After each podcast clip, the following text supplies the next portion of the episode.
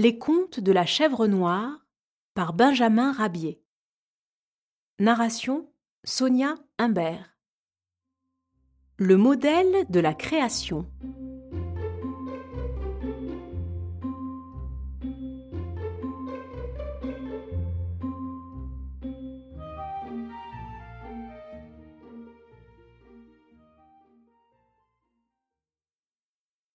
Une chèvre, un singe et un perroquet devisaient.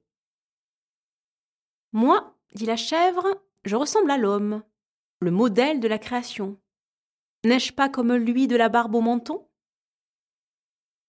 Je lui ressemble évidemment plus que toi, dit le singe. L'univers entier proclame que l'homme descend du singe. Ses mains, son visage, en effet, sont bien à ma ressemblance. Erreur celui qui se rapproche le plus de l'homme, le voici. Et le perroquet, pour montrer qu'il s'agissait de lui-même, se rengorgea en ouvrant ses ailes. Je parle comme l'homme, et qui mieux est, nous nous comprenons. À ce moment, un homme totalement ivre sortait péniblement d'une auberge. C'était précisément le propriétaire des trois animaux. L'ivrogne chantait, il reconnut son bien dans les trois amis, et leur intima l'ordre de rentrer à la maison.